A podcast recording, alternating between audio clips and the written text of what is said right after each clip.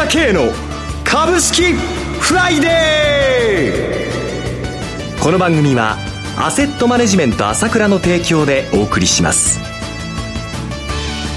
皆さんおはようございます。進行役の浜田節子です。朝倉慶の株式フライデー。パーソナリティはアセットマネジメント朝倉代表取締役で経済アナリストの朝倉慶さんです。朝倉さん、おはようございます。おはようございます。よろしくお願いいたします。ますそして本日は個別銘柄スペシャルです。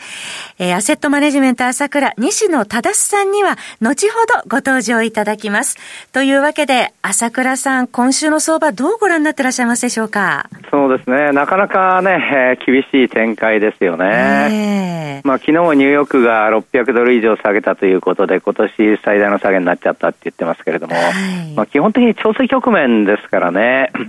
まあ、そこで、まあ、金利の問題っていうのはいつもあるんですけれども、はい、利上げの問題、金融引き締めの問題っていうのはいつもあるんですけど、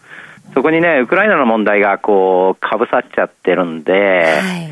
これがなかなか判断が難しいですよね。情報でちょっと右往左往しているというところですね。そうですね。あの、こういったの、戦争の話というか、こういうのはこう、まあ、いわば情報戦っていうのがありますので、昨日あたりもこういきなりいろんな話が出てきて日経平均が急落した場面がありましたけれども、はい、どうしてもこの真実っぽい話とかいろんなの話が出てきますので、はい、これやっぱり右往左往してしまうわけですよね。で、まあ、昨日の夜もプーチンさんも日露首脳会談、日本の首相と話してるわけですから、はい、争前夜って感じじゃないなっていうふうに、私なんかは思っているんですけれども、えー、ただこの辺のことはいろいろ絡みがありますので、はい、ただ一つ言えることは、2月いっぱいに行動を起こさないと、もう3月は軍事行動ができないわけですね、ぬかるみになっちゃって。はい、ってことは、このウクライナの話も、デッドライン、もう、もうその締め切りが近いっていうか、もうちょっと大丈夫ならばということで、一生懸命今、外交交渉やって、交渉してるじゃということは何動けないからということでやってるんでしょうけれども、はい、まあ、このウクライナの問題はもう少しの辛抱かなというふうには考えてますよね。はいえー、そのような外部要因がある中で、国内、この状況で銘柄選びのポイントについて伺えますでしょうか？やっぱりその、このウクライナの問題、えー、資源の問題っていうのはなかなか読み切れないと直近はありますので、はい、えー、ただ今、アフターコロナの銘柄とかですね、えー、それからやっぱり配当がいいものとか、業績がいいもの、かなり割安なやつが多いので、はい。そういったやつがきれいにこう、じわじわじわじわ上がってきてる銘柄もありますので、はい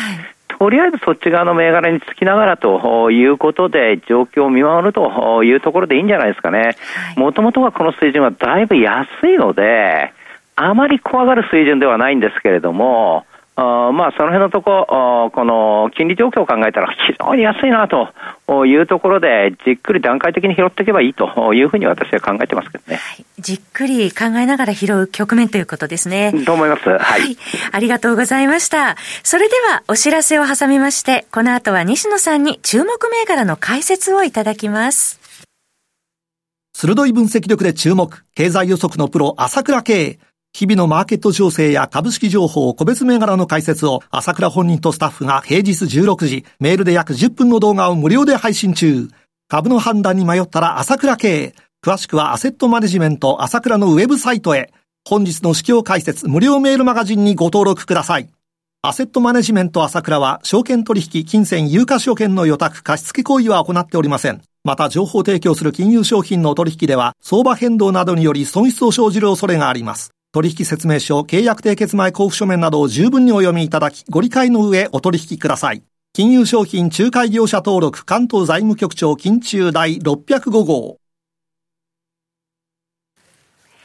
ここからは個別銘柄スペシャルです。一つお気をつけいただきたいのは、買い推奨するものではありません。西野さんの視点で注目される銘柄を挙げていただきます。投資の最終判断はご自身で行っていただきますようお願いいたします。それでは、西野さん、よろしくお願いします。よろしくお願いします。はい。今週はどのような銘柄をご紹介いただけますでしょうか？はい。えー、今週はですね、コード番号9616の強立メンテナンス。はい。それから6030のアドベンチャー。そして6191のエアトリ、えー、3097の物語コーポレーション、はい、3221のヨシックス、この5銘柄を紹介させていただきます。はい。えー、それでははじめに9616、東証一部上場の強立メンテナンスを取り上げていただきますが、昨日は65円高、4550円でした。はい。えー、この会社はですね、えー、寮事業とホテル事業というのが事業の2本の柱でして、はい、まあ、ホテル事業の方はビジネスホテルのドーミーインと、それからリゾートホテルを全国展開しています。はい、現在こういったホテル事業はですね、外国人の入国制限とか、まあ、コロナの影響もあってよくないわけなんですが、えー、変化の兆しも出てきていると思います。はい。あの、先週2月10日の日経新聞に、開国のを求める声強まるということで、在日アメリカ商工会議所が日本の厳しい入国制限の緩和を訴えているという記事が出ました。そして翌日11日にはですね、えー、残酷日本、鎖国に失望という見出しで、インドネシアの女子学生の一方的な入国制限にいい加減にしなさいという抗議が SNS を通じて世界に広がっているという記事が出ました。はい、そして今朝もですね、日経新聞の一面に首相が外国人の入国制限の緩和を表明したという記事が出ましたので、まあ、あの日本というのはこういう外国の圧力に弱いので、今後は段階的にですね、海外の方も日本に入ってくるという流れになるんではないかと思います。そうしますと、今年の後半から、まあ、来年にかけてですね、まあ、インバウンド消費ということが期待できるんではないかなというふうに考えています。また、あの、現在、円安ということもありますので、はい、えー、こういったこともですね、海外から来る方にとってはメリットになる、良いもの、良い買い物、そして良い食事をですね、えー、えーまあ、円安で非常に安く感じるというようなことになるのではないかなというふうに思いますので、はい、えー、こういったホテル事業をしている会社というのは、えー、期待できるんじゃないかなというふうに思っています、はい、お話がありましたように水際対策の緩和っていうのも一つのポイントになってきそうですね。そうですね。はい、はい、こういうこういう記事これから増えてくるんじゃないかと思いますね。はい。強立メンテナンスでした。続いては、6030アドベンチャー、東証マザーズ上場の銘柄で、昨日は240円高、7670円でした。はい。あのー、1700万ダウンロードを達成しました。あ格安航空券予約サイトアプリ、スカイチケットを運営してます。はい、で、主力ユーザーは20代から40代ということだったんですけれども、えー、最近では高年齢層のシェアも高まってきていまして、えー、リピート率も非常に高いんですね。はい、で、まあ、ホテルであるとか、ホテル予約であるとか、それからあ航空券予約、それからグルメ、レンタカーなど、同一アプリでいろんなレジャーの予約が完結できるためにですね、えー、他社に顧客が流れないと。あと、このアプリは47カ国語対応ということがありますので、はい、え海外から来た方もですね、えー、利用できるということが特徴なので、えこういった企業もですね、えインバウンドの流れに沿うかなということで注目しています。はい。オンライン旅行代理店のアドベンチャーでした。え続いては6191エアトリ、東証一部上場の銘柄で、昨日は45円安、3470円でした。はい、えー、こちらもですね、航空券予約サイトの運営をしてまして、まあ、エアトリとこういうのを運営しています。はい、で、足元はやっぱりオミクロン株の影響は受けていますけれども、えー、まあ、春先にかけて今後はですね、国内旅行の回復も見込めるでしょうし、旅行事業以外の、まあ、オフショア開発事業、それから投資事業がまあ好調ということで、はい、え昨年末にも投資先2社、子会社がですね、えー、上場しているということで、えーまあ、ここのエアトリにも注目しています。はいえー、ネット販売特化の旅行会社エアトリですね。すねはい、えー、そして続いては3097物語コーポレーション東証一部上場の銘柄です。昨日は70円高6730円でした。はい。えー、これからはですね、外食を2社紹介していきたいと思います。はい、で、物語コーポレーションの方はですね、えー、焼肉食べ放題のキング、こちらが主力事業なんですね。はい。で、まあ、それ以外にも、おラーメン店のチェーン店、マルゲンをお展開している、まあ、外食の企業ということなんですね。えー、で、えっと、この会社の特徴はですね、はい、コロナ環境下で、えー、成長が止まっている企業が多いんですけれども、はい、物語コーポレーションの方は前期40店の店舗純増、それから今期も53店舗純増ということで、えー、成長を止めてないんですね。えー、で、えーまあ、昨年すでにですね、2018年のインバウンドの時の高値があったんですけども、はいこの高値を昨年コロナ環境下の中で1回超えてるんですね。で、えー、今は調整中ということですが、2月に入って、えー、冷やしベースでは下落のトレンドが変わりつつあるというふうに思いますので、はい、えー、こちらの企業にも注目しています。はい。新業態開発にも意欲的な物語コーポレーションです。えー、そして最後の銘柄ですね。コード番号3221ヨシックスホールディングス東証一部上場の銘柄で、昨日は55円高2247円でした。はい。あのこの会社はですね、まあ、居酒屋のチェーン店なんですが、はい、あの寿司居酒屋ということでですね、えー、まあ、屋台寿司であるだとか、はい、それから280円均一のニパチというですね、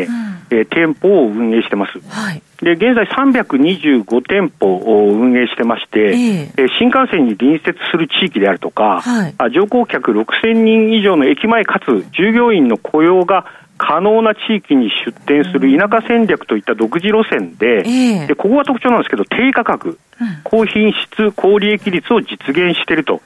いうところが特徴です。はい、で私もですね、えー、近くのこのよしや屋台寿司というチェーン店行かれました？行きました、えー、日曜日とか覗いてみるとですね、えー意外と高齢者の方でいっぱいなんですよね。3時過ぎとかからこう営業してましてですね。えー、でやはりなかなかあ日本のこれからの景気を考えるとですね、はい、え今年後半コロナが収まってきてもですね、うん、消費っていうのはあまり進まないということになると、やっぱり安いというのはですね、はい、まあアドベンチャーもそうですけども、うん、一つの魅力じゃないかなと。いうふうに考えていますのではい、で店舗数はこちらの方はやはり居酒屋なので、はい、コロナの影響を非常に受けやすかったんですね。えー、ですので、えー、前期は16店舗減ということなんですが、はい、あ来期についてはですね、えー、コロナ収束後、積極的に出店を再開すると。